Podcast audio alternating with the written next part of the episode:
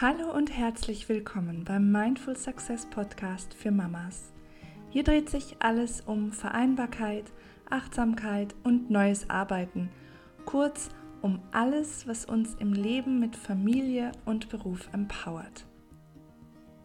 Ich bin Luisa Hanke, selbst alleinerziehende Mama einer sechsjährigen Tochter und systemischer Achtsamkeits- und Karrierecoach – und mit dem ersten Frauennetzwerk für Karriere und Vereinbarkeit unterstütze ich Mütter darin, sich ihr privates Leben und den Beruf nach den ganz eigenen Wünschen und Bedürfnissen zu gestalten. Hier in diesem Podcast interviewe ich inspirierende Frauen, die sich für Achtsamkeit, Vereinbarkeit und Female Empowerment stark machen. Und heute am Freitag gibt es wieder eine neue wunderschöne und bestärkende Folge mit gleich zwei fantastischen, starken, reflektierten und so inspirierenden Frauen. Und zwar spreche ich mit Caro und Steffi von Soul Rebel Coaching über das Thema Selbstbewusstsein.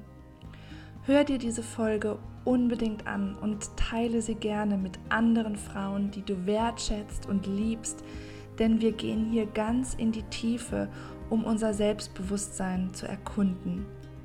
Wir sprechen darüber, wie wir uns selbst besser kennenlernen, wie wir mit unseren Ängsten und Zweifeln umgehen können und wie wir trotzdem mutige Entscheidungen treffen und so ganz wir selbst sein können, egal was ist.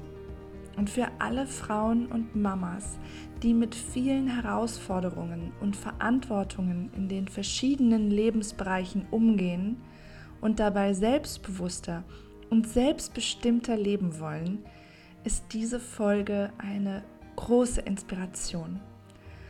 Caro und Steffi geben ganz wundervolle Einsichten dazu, wie unsere Gedanken und Gefühle uns lenken und viele praktische Tipps, wie wir bewusster mit unseren Gedanken und Verhaltensmustern umgehen können.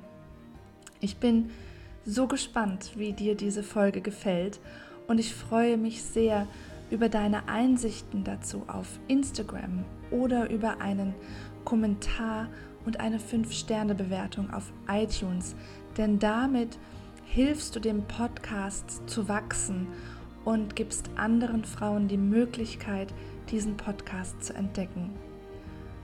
Jetzt wünsche ich dir viel Freude, viel Bestärkung beim Reinhören und einen wundervollen Tag. Alles Liebe, deine Luisa.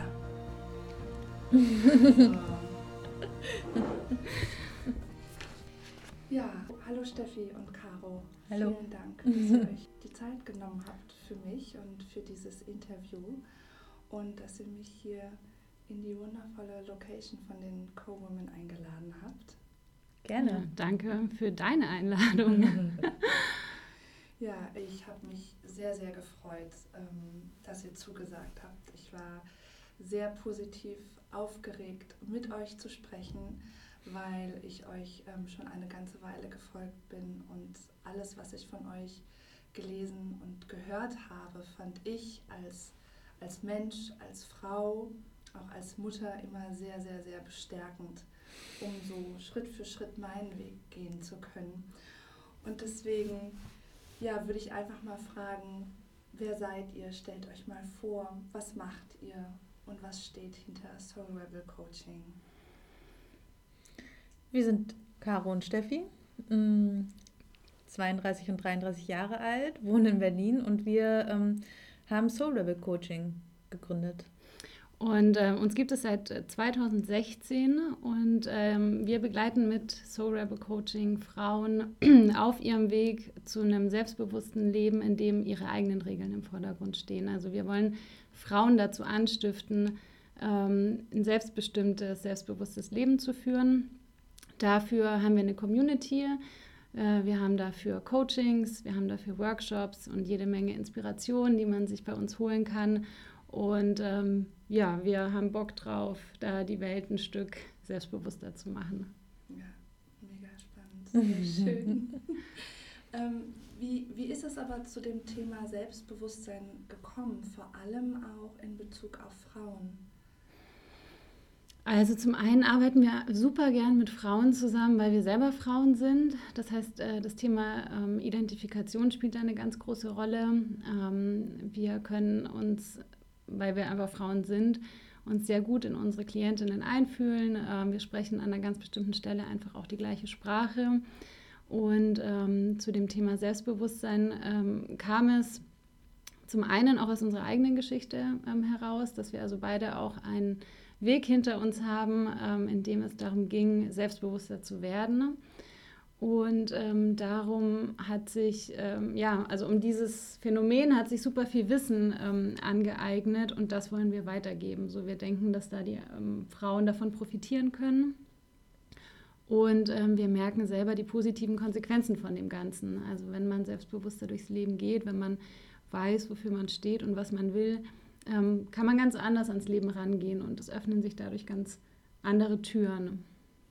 Und das Thema Selbstbewusstsein hat sich nach und nach ähm, auch für uns so deutlich ähm, herauskristallisiert, sodass es jetzt halt auch ganz präsent auf unserer Webseite, auf unseren Angeboten und so weiter ist, ähm, weil in der Arbeit mit unseren Klientinnen im Grunde das immer wieder auch da aufgefallen ist, sie standen vor einem Problem, berufliche Neuorientierung, irgendwas hat gedrückt, sie waren unzufrieden und immer ist der Ansatzpunkt das Selbstbewusstsein. Also was will ich eigentlich, was passt mir gerade nicht und wie will ich es anders haben. Ähm, ganz oft auch dieser Bezug zu dem, was kann ich denn eigentlich? Also was kann ich schon tun, damit sich was ändert? Mhm. Und das sind alles immer wieder, wenn man sich das anguckt, führt es immer wieder zum Selbstbewusstsein. Und ähm, die Frauen haben das im Coaching oft nicht gesehen, aber durch die Arbeit am Selbstbewusstsein konnten sie auch die anderen Probleme lösen. Genau, und das ist ähm, im Grunde für uns auch der Kern von ähm, dieser ganzen Empowerment-Welle. Also der Frau das Zepter wieder selber in die Hand zu geben. Weil in dem Moment, in dem Frau, also ich glaube, es gibt zwei Seiten. Die eine Seite, die danach ruft, ähm, strukturelle Veränderungen herbeizuführen, die es Frauen erleichtern, gewisse Wege zu gehen. Und ich denke, das ist ein wichtiger Punkt. Und auf der anderen Seite ähm, gibt es, was Caro meinte, diese Selbstverantwortung, die in jeder Frau selber drin liegt. Ähm, und die dreht sich eben um das Thema Selbstbewusstsein aus unserer Perspektive. Und dann zu sagen, ich mache mich jetzt nicht hier zum Opfer, sondern ich nehme die Dinge in die Hand, ich gucke, was ich im Rahmen von meinen Möglichkeiten verändern kann.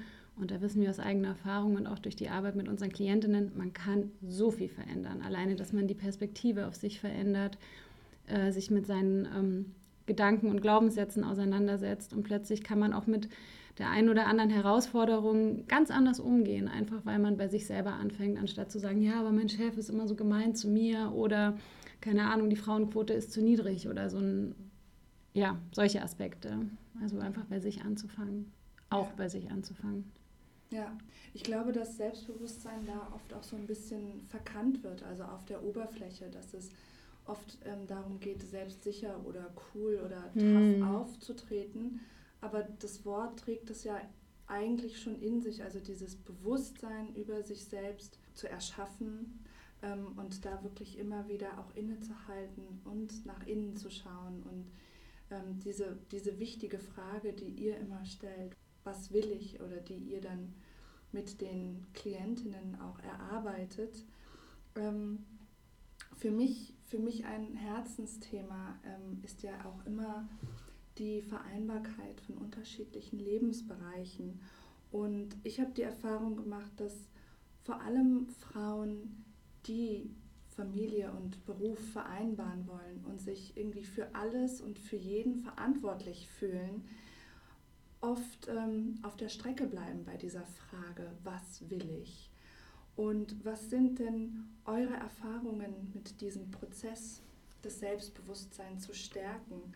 Also wie können Frauen sich dieser Frage, was will ich annähern, auch wenn die Umstände gerade komplex sind und auch wenn es viele Verantwortungsbereiche gibt? Mhm. Ähm, ich denke, dass da auch da der Kern ist, welche Verantwortung will ich denn übernehmen? Also ich könnte mir vorstellen, so wie du das beschrieben hast, oft sind die Frauen so im Strudel, die merken das gar nicht. Also die halten das für normal und erkennen vielleicht irgendwie an Frust oder Erschöpfung, dass irgendwas nicht stimmt. Und ich glaube, die erste große Erkenntnis ist ja, ähm, überhaupt zu checken, ich übernehme hier für tausend Sachen die Verantwortung, die ich eigentlich gar nicht übernehmen müsste. Und ähm, das ist aber, glaube ich, ein echt schwieriger Weg, überhaupt das zu sehen. Ähm, und dann, wenn ich das aber gesehen habe, ähm, mich zu fragen, wo, wofür will ich wirklich gerade die Verantwortung übernehmen? Wofür kann ich das äh, nehmen? Womit würde es mir gut gehen? Und wo kann ich auch echt loslassen? Ähm, und das erfordert ziemlich, ja, also da musst du halt echt hingucken, weil du gibst damit ja Kontrolle ab. Mhm. Also in dem Moment, wo ich sage, ähm, oder in dem Moment, wo ich zwar total im Alltagsstress bin, weil ich mich um Familie kümmern muss, weil ich mich äh, um den Job kümmern muss, weil ich mich um vielleicht noch andere private Angelegenheiten äh, kümmern muss. Das kommt ja oft auch alles dann zusammen. Ne? Oft sind ja dann auch diese Frauen die, die dann noch äh, irgendwie Geburtstagspartys organisieren oder sich noch um die Geschenke für Freunde kümmern, sowas alles. Ähm, aber dann halt zu erkennen, okay, was ist denn jetzt gerade wichtig für mich? Wo, wo ist jetzt in meinem Leben die Priorität? Familie, Job, was kann ich weglassen und was kann ich auch jemand anderem einfach geben. Ja, was Caro gesagt hat, sich darüber bewusst zu werden, ähm, dass hinter dieser ganzen Verantwortungsgeschichte eben auch ein Kontrollthema stecken kann. Und mhm. äh, dass die Angst angetriggert ist, wenn ich loslasse, dann funktioniert es weder vielleicht in der Familie nicht mehr so rund, wenn ich vielleicht auch mehr Aufgaben an meinen Mann abgebe äh, oh Gott, dann macht er aber vielleicht das nicht so richtig, wie ich das äh, denke. Oder wenn ich Verantwortung im Job abgebe, dann werden die Aufgaben nicht so gut erledigt. Also ich glaube, da ähm, ist Frau oder Frau, die merkt, dass sie damit ein Thema hat, gefordert, wirklich selber äh, voller Liebe kritisch hinzublicken mhm. und zu gucken, okay, äh, was traue ich den anderen Menschen in meinem Umfeld zu oder was traue ich ihnen noch nicht zu? Und wo denke ich, dass ich vielleicht mehr die Zügel in, die, in der Hand haben müsste, weil ich unterbewusst vielleicht glaube, es besser zu machen. Ne? Ähm, ich persönlich habe jetzt noch keine Kinder, aber ich glaube, oder was ich auch so mitbekommen habe, dass viele Frauen ähm, einerseits gerne loslassen würden, wenn es um äh, Kindererziehung oder Betreuung geht, aber dem Mann nicht zutrauen, mhm. dass er es in Anführungsstrichen gut macht oder dann meckern, wenn er die Windeln falsch wechselt, ja, weil irgendwie vorne hinten ist oder so. Und ähm, ich glaube, das sind alles so Punkte. Ich meine, das ist jetzt sehr ähm, karikiert oder wie sagt man da, stereotyp gezeichnet. Aber ich glaube, das sind alles Themen, wo Frau eben auch wieder gefordert ist, selbstbewusst, ja, Selbstbewusstsein aufzubauen und kritisch auch hinzugucken. Das, äh, was du mit den Windeln sagst, das ist total richtig. Ähm, mein Freund und ich haben dafür den Begriff Mums Planning ähm, intern entwickelt, weil es ist tatsächlich so manchmal, wenn er dann halt irgendwas gemacht hat, dann sage ich, ja, okay, aber und dann sagt er, okay, das ist Mums Planning. Willst du mir jetzt erklären, wie Fiebermessen geht? Das weiß ich selbst. Und er hat da völlig recht. Ich, ähm, ich bin da so drin und involviert, äh, dass, ich, dass ich das aber brauche, dass er mir das sagt. Auch wenn ich dann kurz angepisst bin, ähm, weiß ich ganz genau, dass er recht hat, weil sonst würde es nicht funktionieren. Ich muss ihm schon auch da das zugestehen, dass er die Sachen anders macht, aber dass die gleichwertig neben meinen Lösungen stehen können. Und ähm, ich denke oft so in dieser Mutterrolle, da ist schon auch eine gewisse Macht mit verknüpft. Mhm. Ähm, du hast so eine enge Beziehung zu dem Kind ähm, und ähm, das irgendwie, ähm, das ist auch was Besonderes. Aber in dem Moment, wo ich immer die Zügel bei mir halte, gestehe ich dem Vater nicht zu, dass er auch Macht haben darf. Ja. Und ich glaube, das ist ein ganz wichtiger Punkt, weil ich finde den Begriff Moms Planning total spannend, ja, weil was, ähm, was ich durch die, also was gerade so durch die Medien ja geistert, ist so dieses Gefälle, oh ja, Mansplaining und die Männer, die machen sich wichtig und keine Ahnung. Und da sind wir wieder bei diesem Thema, die Frau, die sich dadurch selbst klein macht indem wir ähm, Diskurse schaffen, in denen der Mann als Bösewicht bezeichnet wird. Ja? Also der Mann, der der Frau die Welt erklärt. Ja, das ist Kacke. Okay, kann man drüber streiten. Aber es werden Rollenbilder äh, gezeichnet, die im Grunde das Gefälle immer wieder reproduzieren. Und was wir jetzt auch durch dein Beispiel merken, die Frauen sind auch nicht die besseren Menschen in der Hinsicht, weil die Frauen vielleicht in anderen Konstrukten, vielleicht nicht am Arbeitsplatz, so hey, ich sag dir mal, wie Exe funktioniert, aber beim Windeln wechseln vielleicht den Männern eher reinreden. Und ich glaube, die gute Nachricht ist irgendwie, da können wir an jeder Ecke voneinander lernen. Und es gibt da nicht äh, schwarz und weiß und gut und böse. Und ich sage das jetzt mit dem Hintergrund auch von dieser ganzen Feminismusdebatte, die ich einfach auch glaube, dass sie da grundsätzlich mit reinspielt mhm. ähm, in diese ganzen Selbstbewusstseinsthemen. Und ich finde, das ist ein schönes Beispiel, auch selber zu sagen, okay, aber wo, wo mache ich selber Mansplaining? Wo erkläre ich vielleicht meiner Kollegin, wie die Welt funktioniert? So. Mhm. Also, dass wir am Ende alle im gleichen Boot sitzen. Ja ist sehr, sehr spannend und sehr komplex, auch was da alles drin mhm. steckt. Also dass es einerseits wirklich darum geht, sich ähm, als Basis die Zeit für Auseinandersetzungen mhm. mit sich selbst mhm. zu, zu nehmen oder sich wirklich sich selbst erstmal hinzuwenden, was ja immer schon mal ein, eine Herausforderung auch darstellt.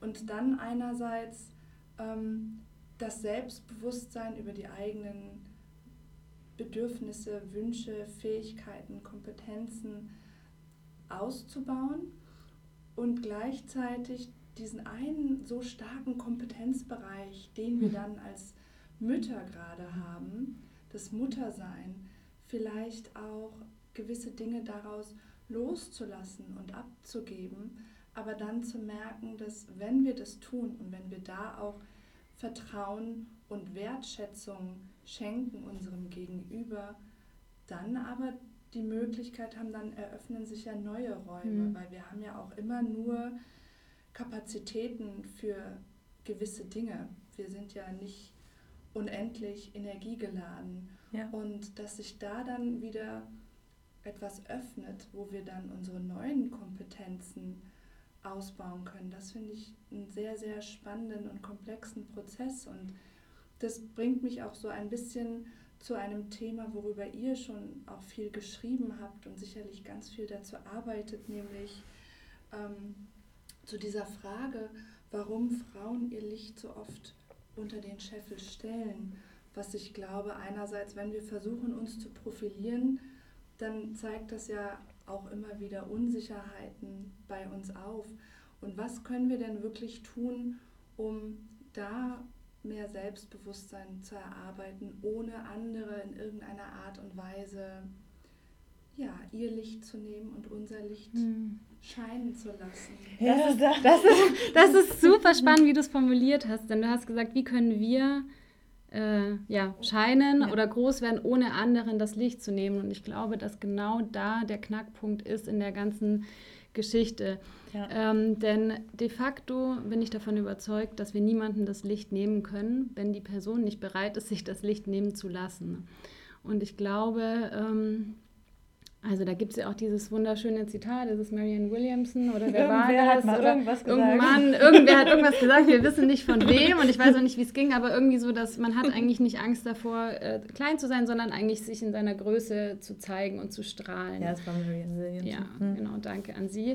Ähm, und ich glaube, also ich denke, dass viele Frauen ähm, dazu erzogen sind, ähm, ja, wie soll ich sagen, brav zu sein. Also ich kenne es auch aus meiner eigenen Familie und durch meine eigene Erziehung.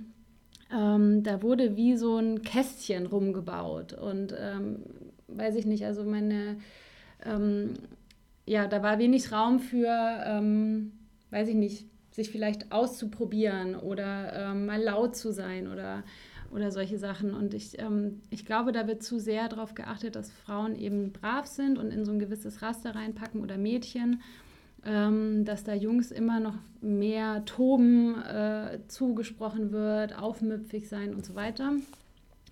Und ich glaube, da fängt es schon an, von, von äh, sich daran zu gewöhnen, in so einer kleinen Box zu sein, unauffällig zu sein, unkompliziert zu sein und so weiter. Und wenn wir plötzlich anfangen und wollen das verändern und wollen uns größer fühlen und mehr strahlen oder ähm, uns erlauben zu sagen, hey, ich bin richtig gut in dem, was ich mache, ähm, dann brechen wir mit diesem Muster und dann kommen wir aus der Komfortzone raus und plötzlich merken wir, fuck, jetzt kriege ich aber Angst, dass ich vielleicht, wenn ich sage, ich bin richtig gut in dem, was ich mache, dass eine Freundin kommt oder eine Bekannte und sagt, Alter, was geht denn mit dir ab? Ja, warum, warum plusterst du dich hier so auf? Warum machst du dich hier so wichtig?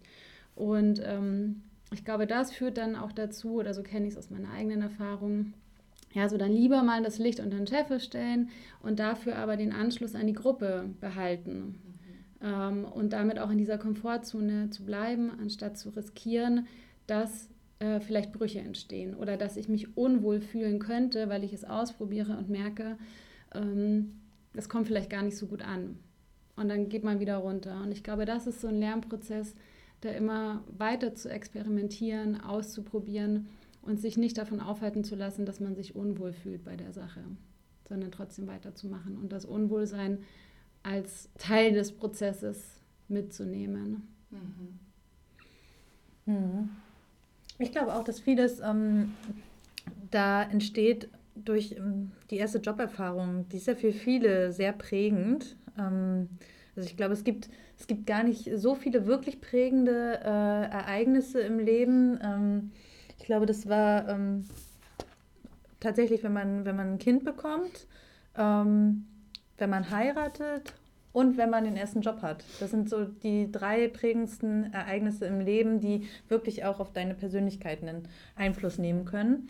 Ähm, und diese erste Joberfahrung, äh, die war zum Beispiel bei mir auch super, super prägend, weil ähm, so wie Steffi war ich das eigentlich äh, gewohnt, also so unauffällig, aber ich habe mich damit wohl gefühlt. Also ich wusste, was ich wusste schon, was ich konnte in der Schule und so weiter und die Leute wussten mich auch einzuschätzen, wussten, was ich gut kann und dann bin ich eigentlich mit diesem Gefühl in die Jobwelt gestartet und da waren ja auf einmal nicht mehr die Leute, die das, also die mich kannten. Da musste ich quasi, war, war ich darauf angewiesen, das schon nach außen zu zeigen, aber es überhaupt nicht mehr gewohnt. Zu sagen, ja, ich, ich mache das, ich kann sehr gut Texte schreiben oder ich mache das, ich äh, bin echt gut in Mathe. Das wusste keiner, ich hätte es sagen müssen und ich habe es aber nicht gemacht. Stattdessen habe ich gedacht, oh, irgendwie, irgendwie, irgendwie bin ich dann doch nicht so gut. Ich kriege das jetzt hier gerade nicht so hin. Mm, und habe angefangen, an mir zu zweifeln. Habe mir dann auch nicht die, die Sachen gesucht, die eigentlich gut zu mir passen, wo ich hätte mehr strahlen können. Und äh, musste dann quasi erst durch so eine Krise durchgehen, um zu checken, nee, mit mir ist alles gut, nach wie vor. Äh, nur das Umfeld hat nicht gepasst. Mhm. Sich wirklich bewusst zu werden, was kann ich eigentlich und dann damit nach außen zu gehen und zu sagen, hey, ich, ich übernehme diese Aufgabe und ich traue mich, ich traue mir das zu. Diese Aufgabe ist bei mir in guten Händen, weil ich, ähm, weil ich weiß und weil ich mir selber vertraue, dass ich das Ding wuppen kann. Und für mich war es auch ein ewig langer Prozess. Ich habe es tatsächlich, also ich glaube, es ist auch immer noch mal eine, ein Unterschied, ob man Dinge kognitiv weiß, dass man etwas mhm. gut kann oder dass man es spürt. Ja? Also dass dieses Wissen wirklich in Fleisch und Blut übergeht. Und ähm, bei mir hat es tatsächlich bis vor ähm, einem Jahr, bis vor anderthalb Jahren hat es gedauert. Und erst in meinem letzten Job ähm, ist dieses Wissen, kam wirklich im Hirn an und ist durch den Job und durch das, was ich gefordert war, da zu tun, in Fleisch und Blut übergegangen. Und ähm, das wiederum, glaube ich, dieser Prozess von sich einerseits die Sachen bewusst zu machen und dann aber sich dabei zu beobachten, hey, ich wende die ja auch tatsächlich an und ich wende sie gut an. Das ist so ein Prozess, der einen dahin bringt, dann zu sagen, ja, okay, ich kann das gut, gib mir die Aufgabe, bitte, oder ich möchte sie. Ähm, weil ich glaube, das ist die Voraussetzung, sich da selbst zu vertrauen, äh, um dann auch strahlen zu können ähm, dass man sich zutraut, die Dinge wuppen zu können. Und ich glaube, sehr viele Frauen können so viel wuppen, aber sie, sie, sie sehen das selber alles gar nicht, mhm. was sie auch im Alltag wuppen, was sie, wie gut sie in Organisationen äh, sind, wie viel Wissen sie haben und so weiter. Und ich glaube, das ist der Punkt, ähm, da anzufangen, ähm, sich darüber bewusst zu werden. Ja. Genau, sich darüber bewusst zu werden und ähm, die Zweifel, die trotzdem einhergehen damit, so okay, ich glaube, ich kann das wirklich. Und dann gibt es vielleicht noch 10%, die sagen, ja, stimmt das wirklich? Ähm, die einfach da sein zu lassen, ja. sich zu erlauben, sich auszuprobieren und sich quasi positiv zu bestätigen, ja, stimmt, ich kann das wirklich. Ja. Und ähm, dann im nächsten Schritt ähm, sich das auch wirklich zu trauen, auszusprechen. Das ist ja, das haben wir auch in, ähm, in unseren Meetups und ähm, bei Veranstaltungen mit Frauen ist das oft Thema. Das ist zwei Sachen sind. Einmal, einmal die Stärken überhaupt zu kennen von sich und dann wirklich nach außen damit zu gehen und zu sagen, ja, stimmt, das kann ich, weil das fühlt sich für viele dann komisch an, wenn sie das sagen. Dann mache ich mich wieder so wichtig. Ja, dann mache ich mich wichtig, genau. Dann, äh, dann bin ich irgendwie angeberisch, großspurig. Ja, also liebe Frauen, seid großspurig. Genau, ja. Fahrt mehrspurig. ja. Ich finde es super, super wertvoll, was da drin gesteckt hat. Also einerseits wirklich so Transferleistungen zu, zu erbringen. Also wirklich zu schauen, was sind auch meine unterschiedlichen Lebensbereiche und was leiste ich da oder vielleicht auch ähm, zeitlich zurückversetzt, mhm. ähm, vielleicht auch in der Kindheit oder in der Jugend, wirklich auch nach, nach Interessen, nach Talenten zu schauen und wirklich immer wieder nachzuspüren, was, was leiste ich denn, was kann ich denn, was mache ich denn da alles und das von einem Lebensbereich auch mal in den anderen zu übertragen, also vielleicht auch vom familiären Leben, von der Mutterschaft, mhm. ähm, was wir da an organisatorischen Kompetenzen haben, an Konfliktkompetenzen und so weiter, das vielleicht auch in den Beruf zu übertragen, anstatt dann vielleicht wieder in den Beruf zu starten und zu denken, oh mein Gott, ich habe ja hm. jetzt irgendwie ganz lange hm. überhaupt nichts gemacht, was so gar nicht stimmt. Oder eine ähnliche Transferleistung zu erbringen von, von dem Studium, wo es vielleicht oft so Ängste gibt, oh, ich habe aber noch gar nicht so viel praktische Erfahrung. Mhm. Ja, aber dafür hast du ja ganz viel anderes geleistet. Und wie kannst du das übertragen? Also wirklich sich, sich dem auch zu öffnen. Total. So. Ja, und also genau wie du sagst, äh, wir, wir trennen zum Beispiel auch nicht zwischen Privatperson und beruflicher Person. So, ein Mensch kommt immer als Mensch, egal ob er zum Meetup kommt oder ähm, ob eine Frau ins Coaching kommt. Der Mensch ist immer mit all seinen Ängsten, Sorgen, Sehnsüchten, Werten, Bedürfnissen immer da. Ich glaube, das ist eine, mitunter war für mich die wichtigste Lernerfahrung ähm, der letzten Jahre, die wesentlich durch die ähm, Ausbildung in der Coaching-Spirale für mich persönlich ermöglicht wurde, zu checken, es gibt nicht das Berufliche und das Private. Es gibt sicherlich natürlich Sachen, Facetten, äh, in, insofern wir uns anpassen an die unterschiedlichen Felder. Aber wie du sagst, die hängen total zusammen und im Grunde sind wir mit all unseren Fähigkeiten in allen Feldern immer präsent. Wir schalten vielleicht in dem einen oder in dem anderen die einen mehr ein oder aus, aber letztendlich können wir sie übergreifend uns zunutze machen, wenn wir da die Perspektive mehr auf Verbindung setzen, anstatt auf, ähm, so jetzt äh, gehe ich hier nach Hause und hänge meinen Job an Nagel. Aber das, was ich mhm. über den Tag dort erlebt und gelernt habe, wirkt oder kann nachwirken, wenn ich mich dafür öffne, dass es auch auf mein Privatleben positiven Einfluss hat. Und ich glaube, das merken wir zum Beispiel jetzt in der Selbstständigkeit am meisten, weil mhm. das einfach so krass vermischt wird, und so viele Dinge, die ich mit und durch äh, Caro lerne, die, davon profitiere ich natürlich zu 100 Prozent auch privat. Und, ähm, Andersrum ich, auch. und, und das, glaube ich, das kann aber, das, das gilt genauso fürs Angestelltenverhältnis. Ja, das, ist, das bringt so einen schönen, ganzheitlichen Blick auf uns Menschen mhm. mit allem, was uns bewegt. Und ähm, ihr habt ja jetzt auch nochmal von all diesen Gefühlen gesprochen, die uns ja entweder in eine Richtung drängen oder uns auch zurückhalten. Und ähm, davor hattet ihr nochmal gesagt, und das finde ich auch so wichtig, dass man durchaus manchmal mit Gefühlen, die wir als negativ bewerten, das, das Unwohlsein oder eine Angst, einfach, ähm, dass wir lernen, damit zu sein, dass wir das irgendwie aushalten, dass wir das annehmen, dass wir das als Teil eines Prozesses anerkennen. Und ich finde, das ist so wichtig, dass wir uns das bewusst machen, weil oft ist es ja so, wenn wir diese Gefühle wahrnehmen und dann fühlen wir uns irgendwie schräg mhm. und dann ähm, rennen wir wieder zurück und lassen es bleiben und mhm. dimmen das Licht doch nochmal ein bisschen runter. Und ähm, für mich wird das gerade so rund im Gespräch mit euch. Also wenn wir wirklich auch anerkennen, dass wir eigentlich alle Ängste, Zweifel teilen und dass wir vielleicht dann auch ähm, auf einer anderen Ebene mit einer anderen Verbindung einer Chefin oder einem Chef mhm. gegenübertreten können und einfach wissen, dass wir im Grunde diese Angst vor Ablehnung teilen mhm. mhm. und dass wir dann auch auf uns selbst bezogen vielleicht lernen, so eine wohlwollende Perspektive einzunehmen, die ja oft von außen schon besteht. Also viele Frauen die, die, die ernten Lob oder viele Menschen würden ganz positiv über diese Frauen sprechen und sie selbst, ähm, ja, können darauf gar nicht zurückgreifen. Ja. Habt ihr da noch ähm, ja, einen, einen Ansatz, ähm, wie man damit umgehen kann, hm. dieses Licht hochzudimmen und ähm, nochmal ein Tipp? Mhm. Mhm.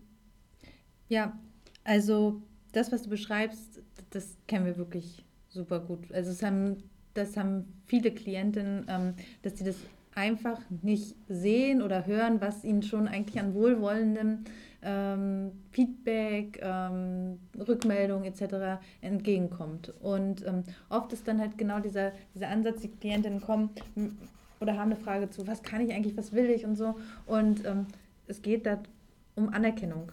Also bewusst diesen Blick wieder zu öffnen für die Anerkennung, die ich bekomme und die ich mir auch selbst geben kann für bestimmte Dinge. Und ähm, das geben wir te teilweise als Hausaufgaben in Anschritt, also als Übung auf. Okay, jetzt haben wir das festgestellt. Jetzt guckst du die nächste Woche jedes noch so kleine Wort schreibst du auf. Wer hat, also dann kam so Rückmeldung wie, ähm, oh ja, mein Kollege hat mich für die tolle E-Mail gelobt, die ich geschrieben habe. Ähm, und auf einmal, also indem der Blick halt anders dann geöffnet wird für diese Worte, ähm, für die positiven Rückmeldungen, fällt dir natürlich auch viel mehr auf. Mhm. Was vorher auch schon da war, aber was du nicht gesehen oder gehört hast. Und das zu notieren, ist für viele ein riesen Aha-Moment. Und ähm, bei einer Klientin, ähm, da erinnere ich mich auch, die hatte festgestellt, sie wünscht sich trotzdem an anderer Stelle noch Anerkennung von anderen Leuten, aber sie kann dadurch, dass sie im Grunde da jetzt sich gestärkt gefühlt hat durch Rückmeldungen, die von woanders kamen, konnte sie sich die Anerkennung jetzt selbst geben. Also klar hätte sie sich gewünscht, dass der Chef nochmal explizit irgendwie ihr einen Lob gibt für irgendein Projekt, aber sie wusste, sie hat es gut gemacht und konnte sich die Anerkennung dann selbst geben. Und das ist eine Routine, die man entwickeln kann. Die kann man auch spielerisch also stärken. Ähm, zum Beispiel, wenn du drei Münzen hast, die packst du dir in die eine Hosentasche und das Ziel ist, dass äh, du dir mindestens drei anerkennende Sachen am Tag rausfilterst. Und für jede anerkennungswürdige Sache, die kann noch so klein sein, noch so groß, steckst du, äh, nimmst du die Münze von der einen Tasche in die andere und weißt, okay, das habe ich gut gemacht oder dafür möchte ich mich anerkennen, das habe ich gut gelöst oder ähm, da konnte ich auch einfach mal loslassen. Das sind ja auch alles tolle Leistungen. Ja. Es geht nicht immer nur um das Lob, was wir von außen kriegen wollen. Es sind ja auch andere Sachen anerkennungswürdig. Da möchte ich noch gerne ergänzen, der, denke ich, ähm, ein wichtiger Punkt, ähm, also auch in Anschluss an das, was du gesagt hast mit den Gefühlen und alles zu fühlen. Ich denke, ähm, bei, der, bei der Selbstanerkennung oder auch bei der Anerkennung von außen, ähm, oder merke ich bei mir selber, es ist wichtig zu lernen, die Sachen zu spüren mhm. und mit sich selbst in Kontakt zu gehen. Und ich glaube, es geht da um den Körper und es geht ums Fühlen. Und wenn es ums Fühlen geht, dann eben äh, wir können nicht nur die positiven Sachen fühlen, also nicht nur die, die Freude oder den Stolz auf uns selber oder die, ja, keine Ahnung, Wertschätzung, sondern eben auch Wut, Angst, Trauer und so weiter. Und ich glaube, die Gefühle haben einen sehr schlechten Ruf, ähm, obwohl sie so, so wertvoll sind. Und letztendlich über das Fühlen und über dieses Annehmen von allen Gefühlen und sich bewusst zu machen, dass auch Angst was Positives ist oder dass man dazu eine positive Haltung entwickeln kann und dadurch einen anderen Umgang oder zu Wut, zu Trauer. Dadurch, glaube ich, ähm, ermöglichen wir uns allgemein mehr zu fühlen. Und wenn wir, je mehr wir fühlen, desto mehr wird die Selbstanerkennung oder die Anerkennung von außen ankommen, weil wir dann sozusagen zum Resonanzkörper werden. Es gibt dann eine, einen Kern in uns, auf das das Eigenlob oder das Lob von außen treffen kann.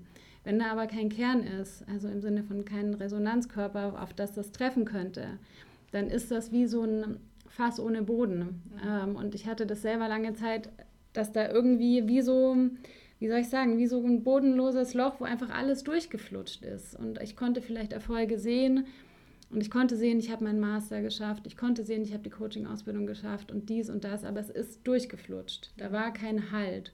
Und ähm, ich glaube oder ich weiß, dass es durch, durch eine körperliche Erfahrung, dass das der Schlüssel ist, da einen Boden einzubauen. Und da kann Coaching unterstützen, da kann Körperarbeit unterstützen, Sport, was auch immer. Ähm, da gibt es die unterschiedlichsten Wege und eben dieses Annehmen von allen Gefühlen und das Fühlen von Gefühlen. Mhm. So, also das ist einfach auch ein Schlüssel. Ähm, und wenn man sich anerkennt, würde es ja auch darum gehen, sich zu erlauben, eine gewisse Freude darüber mhm. zu empfinden.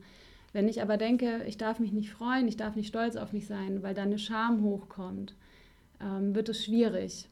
Ähm, und je mehr wir uns erlauben, die Freude zu fühlen und auch die Angst zu fühlen, desto bunter wird dieser ganze Strauß letztendlich.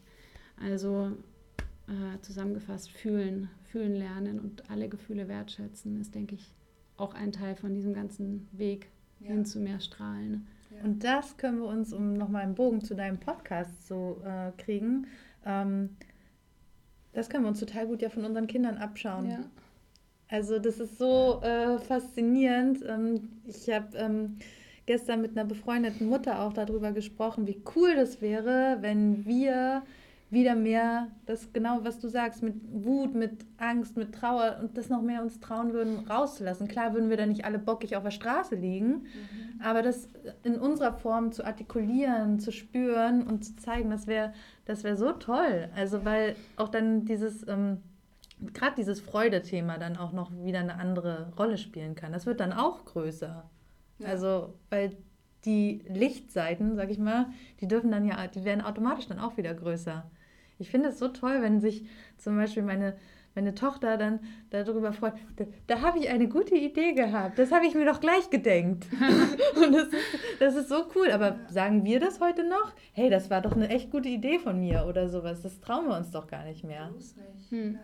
Weil, wie du sagst, dann kommt Scham hoch, oh ja, jetzt habe ich mir in den Vordergrund gespielt. Aber das ist, das ist Quatsch. Wir können ja auch von unseren eigenen Ideen echt begeistert sein.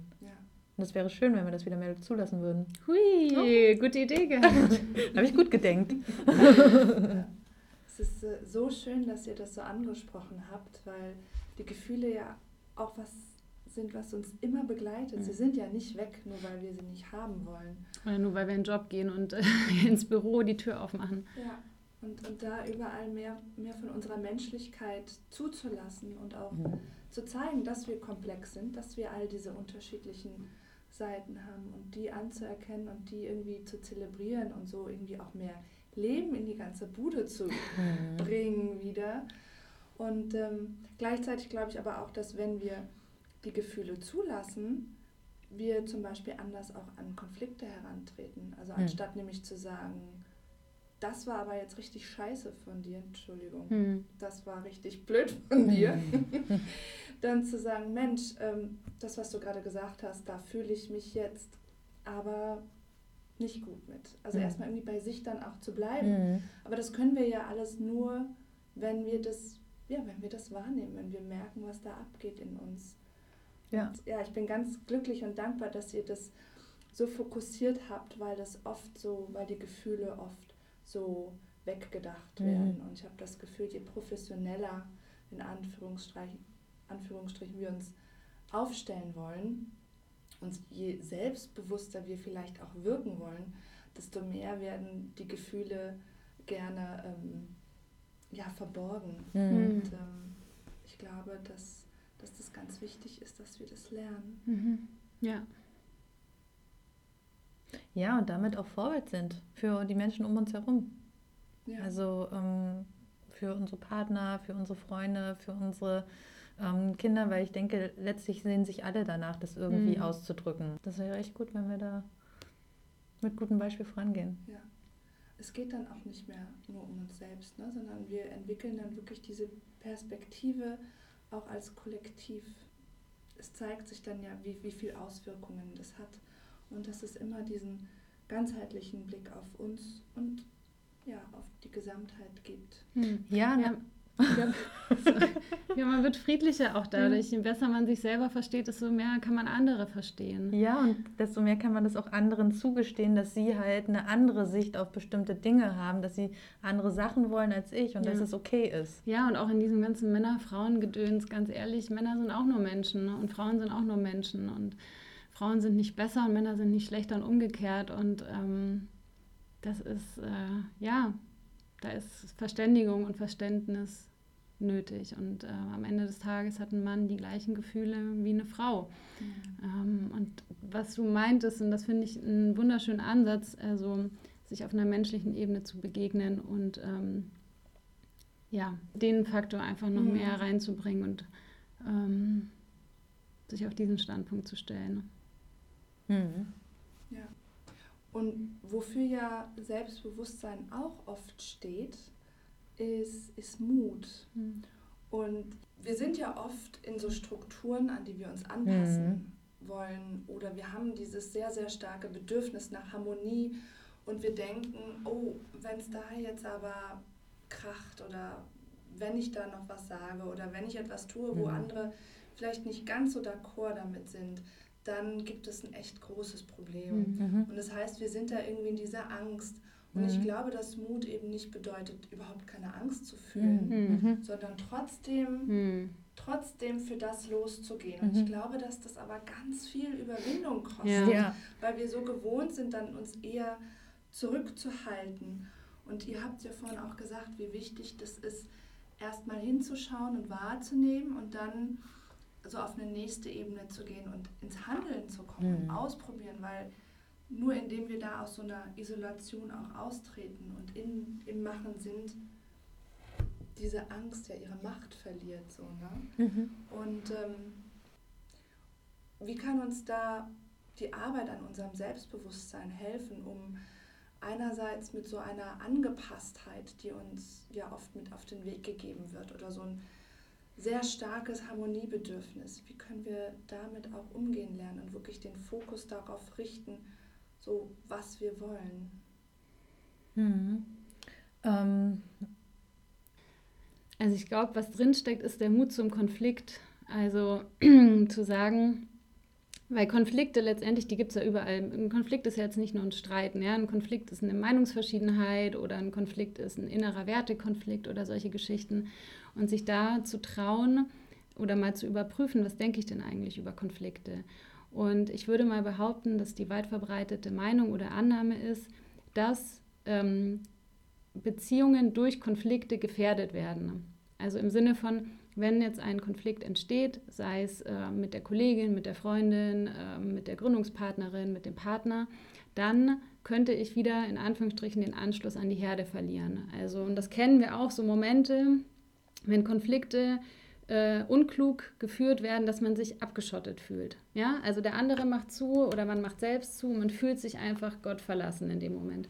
Und das ist eine Erfahrung, die uns zeigt, okay, Konflikte haben irgendwie das Potenzial, ähm, mich einsam zu machen oder mich ähm, ins Aus zu bringen. Und ich glaube, wir können dann den Mut aufbringen, diese vermeintliche Harmonie, die wir versuchen oder die manche Frauen versuchen zu wahren, ähm, zu brechen, wenn wir ähm, eben eine andere Haltung zu Konflikten einnehmen und wenn wir uns neue Erfahrungen im Umgang mit Konflikten erlauben dass ein Konflikt beispielsweise nicht zwangsläufig bedeutet, dass die Beziehung gefährdet wird, sondern dass ein Konflikt auch ein Nährboden ist, um auf einer ganz anderen Ebene wieder zusammenzufinden. Das war zum Beispiel auch Teil unseres Duo-Meetups vor ein paar Wochen und das ist auch das, was wir in unserem Arbeitsalltag immer wieder erleben und was wir auch erst gestern Abend hatten. ähm, also, dass wir aneinander geraten im Sinne von, wir haben zwei unterschiedliche Meinungen, Ansichten, Bedürfnisse, was auch immer und was machen wir jetzt damit? Und die Beziehung muss das daran nicht zerbrechen. Das ist jetzt unsere Erfahrung nach über mhm. zwei Jahren. Im Gegenteil, es bereichert die Beziehung. Und das ist ein Lernprozess. Ich glaube, da kann man jetzt keinen Schalter umlegen. Kann man vielleicht, je nachdem, an welchem Punkt man in diesem ganzen Prozess ist, als Zuhörerin. Aber ähm, für alle, die vor dieser Herausforderung stehen, kann es ein Anfangspunkt sein, sich einfach mal zu fragen, ähm, wie führe ich Konflikte und warum führe ich sie nicht? Wovor habe ich Angst? und welche neue Erfahrungen möchte ich mit Konflikten machen und was kann ich über Konflikte denken, dass mir das ermöglicht wird. Mhm. Ja, und sich dann auch selbst die Erlaubnis dazu zu geben, das mal zu auszuprobieren. Mhm. Also ähm, dann auch da ins Handeln zu kommen. Und du hast dieses Bedürfnis nach Harmonie angesprochen und das ist halt auch nur ein Bedürfnis. Mhm. Also klar, wenn wir in Konflikt, äh, wenn wir nicht in Konflikte gehen, dann ist auch dieses Bedürfnis sehr groß. Das wollen wir irgendwie erfüllt wissen. Ähm, aber innerlich brodelt es ja dann doch oft weiter, weil nämlich andere Bedürfnisse, die uns vielleicht eigentlich wichtiger sind, nicht erfüllt sind. Also vielleicht, ähm, vielleicht das Bedürfnis nach Autonomie, vielleicht das Bedürfnis nach Anerkennung, was wir nicht bekommen haben. Also das, das ist es gibt ja einen ganzen Kanon an Bedürfnissen, die wir auch haben können. Und äh, das nach Harmonie ist eins davon. Und das stellen wir immer so an, an so hohe Stelle, was ich auch berechtigt finde, ist mir auch wichtig. Aber letztlich ähm, bringt es auch nichts, wenn ich selbst dann auf der Strecke bleibe und ähm, quasi mich dann passend mache zu, ähm, für meinen Partner, für meine Geschäftspartnerin. Also das ist, ähm, es ist nur ein Aspekt mhm. von mir. Mhm. Und letztendlich ist es immer ein Aushandlungsprozess, ja. also nicht mehr und nicht weniger. Ein Konflikt ist ein Aushandlungsprozess. Ja. Und da kann man ganz bewusst durchgehen. Und, genau, und du hast auch gesagt, dass, ähm, dass es dann so eine Überwindung ist, das, ähm, das überhaupt mal zu machen. Also was Neues aus, aus den Mustern auszubrechen, aus dem ähm, Angepassten auszubrechen. Und das kannst du halt durch Mini-Handlungen einfach mal testen. Also so auch dieses, okay, das, was jetzt gerade ist, gefällt mir nicht. Wie könnte ich, wie könnte ich anders handeln? Mhm. Ähm, was könnte ein erster kleiner Schritt dazu sein?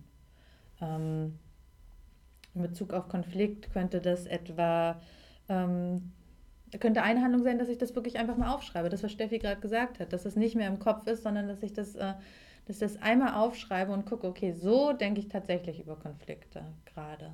Wie könnte ich noch denken? Aufschreiben. Mhm. Und ähm, dann ins Austesten gehen. Vielleicht mit einer Person, mit der ich mich sicher fühle. Mhm. Wo, ich, wo ich weiß, okay, weiß nicht, mit meiner Mutter oder mit meinem Partner, da ist der Kontakt danach auch noch da. Mhm habe ich ja wahrscheinlich eh schon die Erfahrung gemacht. Es gab sicher auch schon Konflikte in meinem Leben mit dieser Person. Ja. Ich könnte mich jetzt mal von, von, von vornherein trauen, das anzusprechen, was mich stört. Du hast Scheiße gebaut. Wieso hast du schon wieder das falsche Waschmittel gekauft? Ich halte es nicht mehr aus. Ja, so nicht. Das gibt es vielleicht dann auch mal ne, in solchen Probephasen. Aber ja, klar, und das darf jetzt sein. Ja, und das ist ja oft dann auch, wenn sie schon viel angestaut hat. Dann, das ist halt der Klassiker mit der Zahnpastatube. So. Ah, also, ich meine, deswegen geht ja, also das ist ja oft nur die Spitze des Eisbergs. Da ist ja schon oft viel nicht kommuniziertes, was dem vorweggeht. Ja. Und dann liegt die Zahnpasta offen und dann boom. ja.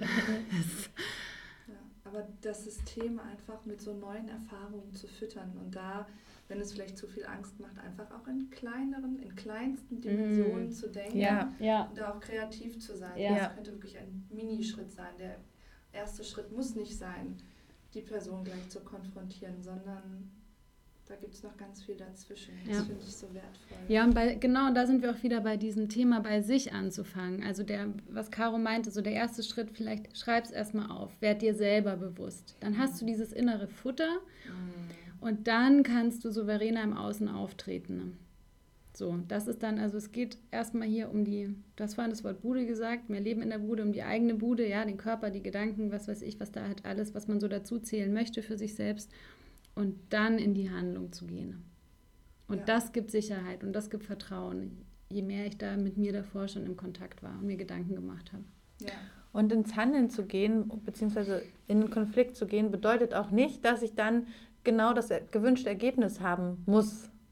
Also das ist ja dann auch, jetzt trauen wir uns und dann kriege ich ja doch nicht, was ich will. Und dann sind wir wieder frustriert. Aber in dem Moment, wo ich mit einer Haltung reingehe, okay, ich äh, lerne jetzt auch was über mein Gegenüber. Oder er, lernt, er hat die Möglichkeit, was von mir zu lernen, was mich wirklich äh, gerade beschäftigt. Mhm. Ähm, damit ermöglicht überhaupt erstmal den, den, den Spielraum, dass derjenige sagen kann, ah, okay, ich verstehe dich. Oder ich mhm. verstehe dich nicht. Aber das bedeutet auch noch nicht, dass dann gleich wieder alles vorbei ist. Sondern dann kann man erstmal überhaupt in Aushandlungsprozesse kommen, die sonst einfach sofort stoppen würden. Mhm, die gar nicht entstehen würden. Ja. ja, das ist super, super wertvoll. Das irgendwie mit viel mehr Leichtigkeit auch zu betrachten. Weil wir einfach nicht wissen, ne? was, was da kommt, was unser ja. Gegenüber dann wieder an uns heranträgt. Das finde ich so wertvoll, sich diese Offenheit zu bewahren. Ja, und, ja, und dass das Gegenüber das nicht erfüllen muss. Ja. Also nur weil ich jetzt nicht einverstanden bin mit etwas, was Caro macht und ich es mir anders von ihr wünsche und wir dadurch jetzt einen Konflikt haben, weil ich das anders sehe, weil ich eine andere Meinung habe oder ein anderes Bedürfnis, bedeutet das nicht, dass Caro jetzt dafür verantwortlich ist, mich glücklich zu machen, indem sie mir dieses Bedürfnis erfüllt und nach meiner Pfeife tanzt. Wenn sie das nicht möchte und ich habe es kommuniziert, ich habe mich sozusagen in diesen Aushandlungsprozess getraut. Mhm Sie kann aber trotzdem Nein sagen. Und dann fühle ich mich vielleicht frustriert. Okay, dann ist es aber auch meine Aufgabe, mit diesem Gefühl zurechtzukommen. Und ähm, es ist dann nicht ihre Aufgabe, mich zu pampern. Wenn sie das macht, natürlich klar, aber also auch da wieder die Verantwortung zu sich zurückzuholen. Ähm, und dann nicht anzufangen, äh, in, in, in Schuldfragen reinzugehen, sondern auch wieder zu sagen, okay, das ist jetzt mein Gefühl, was können wir damit machen? Wie können wir eine Lösung finden, die für uns beide tragbar ist? Hm. Was brauche ich gerade und was ist der andere bereit mir zu geben? Ja. Ja. Mhm. ja, und manchmal ist es ja auch einfach, also so, du hast es Leichtigkeit genannt, man kann es auch manchmal auch ein bisschen spaßig sehen. Hm. Also ein Konflikt muss nicht immer bierernst sein. Manchmal schaukelt sich das so hoch und dann denkt man sich so, okay, komm, ey, ich bin müde, du bist müde, lass es, es ist ja einfach auch egal. So, also, weißt du, so, man muss sich, äh, man kann auch darüber lachen, wie sich das manchmal dann entwickelt. Zumindest so in diesem ganzen Partnerschaftsding denke ich mir manchmal echt, äh, ja, komm, das ist jetzt auch echt einfach. Ähm, das ist doch hier jetzt schon wieder das Gleiche und wir drehen uns hier im Kreis. Äh, ist okay. Also nicht, dass dann der Konflikt dadurch gelöst ist, aber ähm, es ist auch manchmal okay, nicht sofort zu einer Lösung zu finden und das aushalten zu können. Ja, das alles als größeren Prozess zu sehen. Mhm. Ja. Okay. Ja. Weil ich meine, manchmal bist du auch einfach, sind beide total müde und der eine ist einfach nur beleidigt, dass der andere zwei Stunden länger schlafen konnte. Mhm. Und dann wird das auch noch draufgepackt. Ja, oft übertragen wir dann so die eigenen unerfüllten Bedürfnisse mhm. auf, auf das Gegenüber. Ja. Und dann, und dann knallt es. Ne? Ja. Ähm, was ist denn so für euch in, in all dieser Komplexität der, der liebste Tipp sozusagen, den, den ihr vielleicht auch gerne benutzt, um in so einem vollen Alltag, ähm, in all diesen Konstellationen die eigenen Bedürfnisse bewusst zu leben? Hm. Ähm, also womit ich selbst ähm, unterwegs bin, auch für mich und was, was mir auch wichtig ist, ähm, anderen Frauen weiterzugeben, ist der Mut anzuecken ähm, und sich zu trauen, mm, ja, sich äh, anzuecken und ähm, dabei zu erkennen, dass, dass, dass man immer liebenswert ist und dass einem das niemand äh, nehmen kann. So. Und ähm, die Leute, die, die bleiben wollen, die Jobs, die bleiben wollen oder was auch immer da bleiben will, die werden bleiben und die anderen werden gehen. Und ähm, ich glaube, ähm, unabhängig davon, ob man jetzt äh, auf dem Weg ist, dass man mehr strahlen möchte, mehr in seine Größe kommen möchte, mehr Selbstbewusstsein haben möchte. Es wird immer Menschen geben, die werden sich daran reiben. Ähm, die werden dann wahrscheinlich auf kurz oder lang gehen und es wird Menschen geben, die finden das total geil und die werden bleiben. Und ich glaube, darauf kann man sich einfach verlassen und sich damit auf den Weg machen. Für mich ähm, ist es dieses ähm, das musst du so und so machen.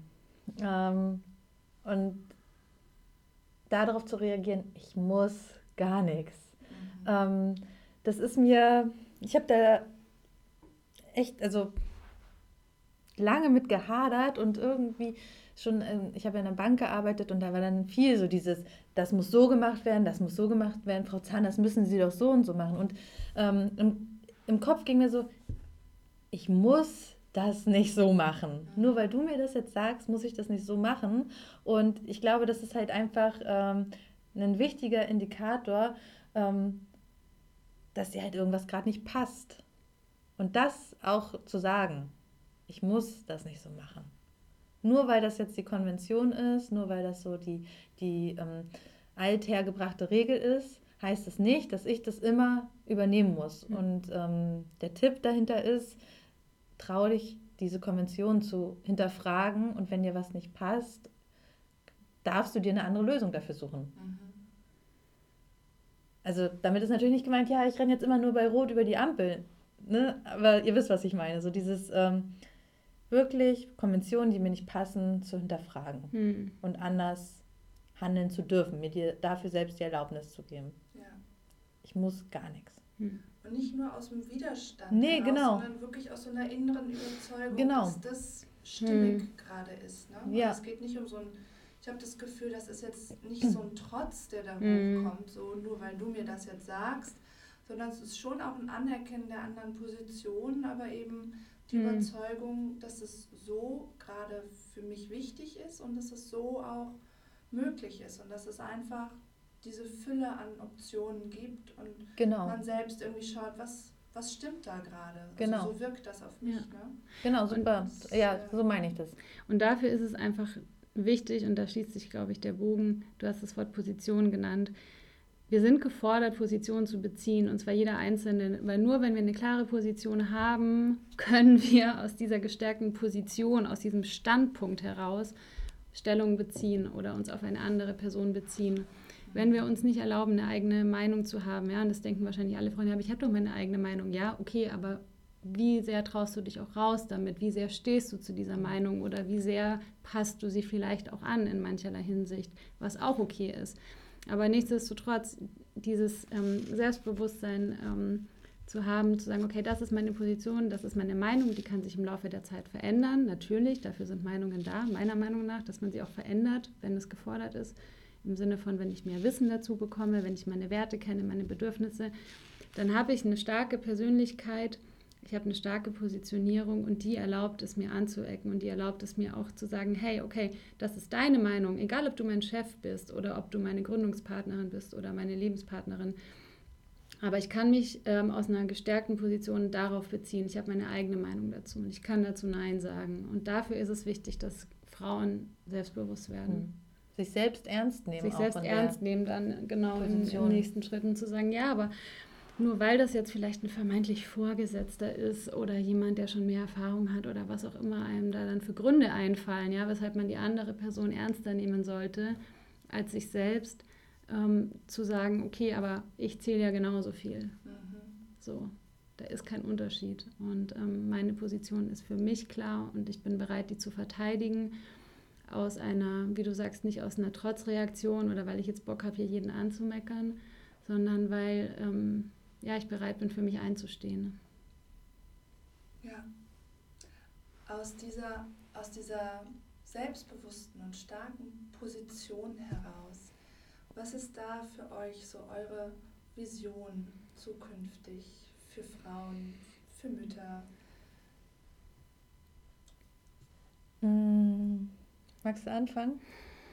Also ich, meine Vision, meine Vorstellung ist, dass ähm, immer mehr Frauen sich trauen, da auf den Weg zu machen, äh, zu hinzugucken, was sind für mich ganz individuelle Lösungen hin zu mehr Selbstbewusstsein, hin zu mehr ähm, Selbst, äh, habe ich jetzt Selbstbewusstsein gesagt, ja. also hin zu mehr zu dieser äh, Stärke, ähm, eine liebevolle Stärke, ähm, dass sie sich trauen, ähm, sich selber da anzunehmen und wie es ja auch unser ähm, wollte ich, jetzt wollte ich schon Jingle sagen. Unsere, ich sei egal, was ist. Genau. das, da äh, einfach sich, sich da anzunehmen und zu sagen, okay, so bin ich jetzt gerade, ich werde mich sicherlich verändern im Laufe meines Lebens, aber es ist voll gut. Und ähm, ja, eben auch ihre Kinder darin zu unterstützen, das zu leben und sie dann nicht zu beschneiden und zu glauben, man muss sie jetzt irgendwie passend machen, damit sie in die Gesellschaft reinpassen, ähm, sondern sie darin zu bestärken, ähm, sich auszuleben und sie darin zu unterstützen.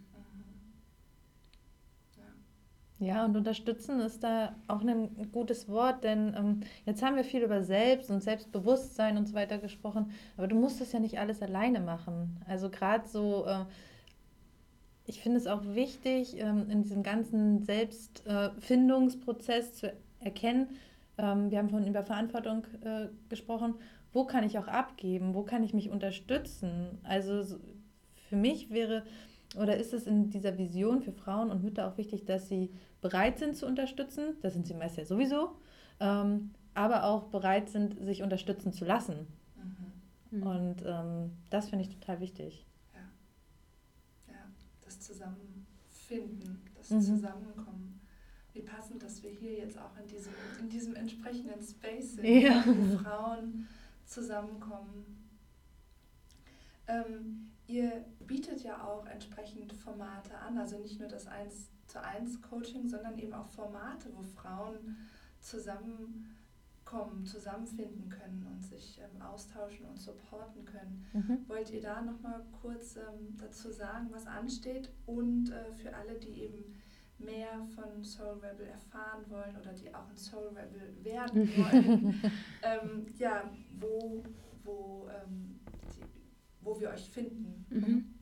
Ähm, ihr findet uns, alle wichtigen Infos sind immer auf unserer Webseite www.soulrebelcoaching.de. Ähm, wir sind in Berlin und da gibt es ähm, monatlich Soul Rebel Meetups. Das sind ähm, dreistündige Meetups am Abend, immer 18.30 bis 21.30 Uhr und das ist zweigeteilt. Es gibt da Workshop-Inhalte und dann Netzwerken, Snacks, Bier etc. Und ähm, da bringen wir die unterschiedlichsten Frauen zusammen. Von der Studentin bis zur Unternehmerin, ähm, über die Angestellte. Es ist ganz unterschiedliche, ähm, es ist ganz unterschiedlich wild gemixt und immer total wertschätzend und ganz tolle Frauen, die sich da treffen und gegenseitig äh, vernetzen, kennenlernen und ähm, über den Tellerrand gemeinsam schauen mhm. und erkennen, hey, der geht es genauso wie mir. Ah, die hat ähnliche Probleme. Ah, sie hat es so gelöst. Könnte auch was für mich sein. Da sind schon wundervolle Partnerschaften und Freundschaften entstanden. Ähm, Jobs werden angeboten. Es ist wirklich äh, total toll zu sehen, wie diese Community ähm, über, wir machen es jetzt seit einem guten Jahr, mhm. gewachsen ist. Und das nächste ist am 11. April. 11. April. Das Thema ist, wie geht es beruflich eigentlich bei mir weiter? Mhm. Auch dazu, wie Caro gesagt hat, äh, ein Impuls-Workshop. Und genau, Bier ist immer kalt gestellt. Ansonsten, was gibt es sonst noch für Termine? Ach ja, am 28. März äh, ist der Girls Day bundesweit. Dazu bietet äh, unser Kooperationspartner Juggle Hub im Prenzlauer Berg in Berlin ein ganz tolles Angebot äh, an. Und zwar geht es ums Gründen und das für Schülerinnen. Also alle Schülerinnen sind am 28. März ab 10 Uhr super herzlich eingeladen, da hinzukommen.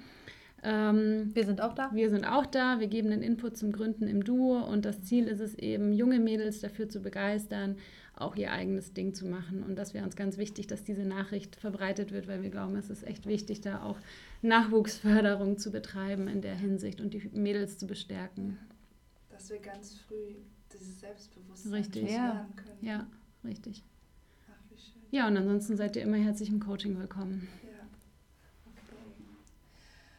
okay. Ähm, ihr seht das ja, ne? Ich sitze einem großen Stein gegenüber. Ich ähm, es hat ganz viel ähm, angeregt bei mir, ganz viel bewegt bei mir. Ähm, ich bin so dankbar, dass ihr all das geteilt habt und einfach, ähm, ich glaube, dass das Impulse sind, die ganz viele Frauen anregen können, mal kurz Pause zu machen und immer mal wieder zu schauen, was will ich und immer wieder auch in diese Gefühle reinzugehen, die entstehen in unserem Alltag und wirklich auch ähm, nachhaltig zu lernen, dafür einzustehen. Und ähm, wie ihr jetzt zum Abschluss gesagt habt, also es fängt ja früh an. Es ist ja wichtig, das früh zu lernen. Mhm. Aber selbst wenn wir jetzt auf 20, 30 Jahre zurückblicken, wo wir uns tendenziell klein gemacht haben, ist es immer wieder mit jeder Minute oder mit jedem Atemzug möglich, das irgendwie zu shiften. Ne? Ja.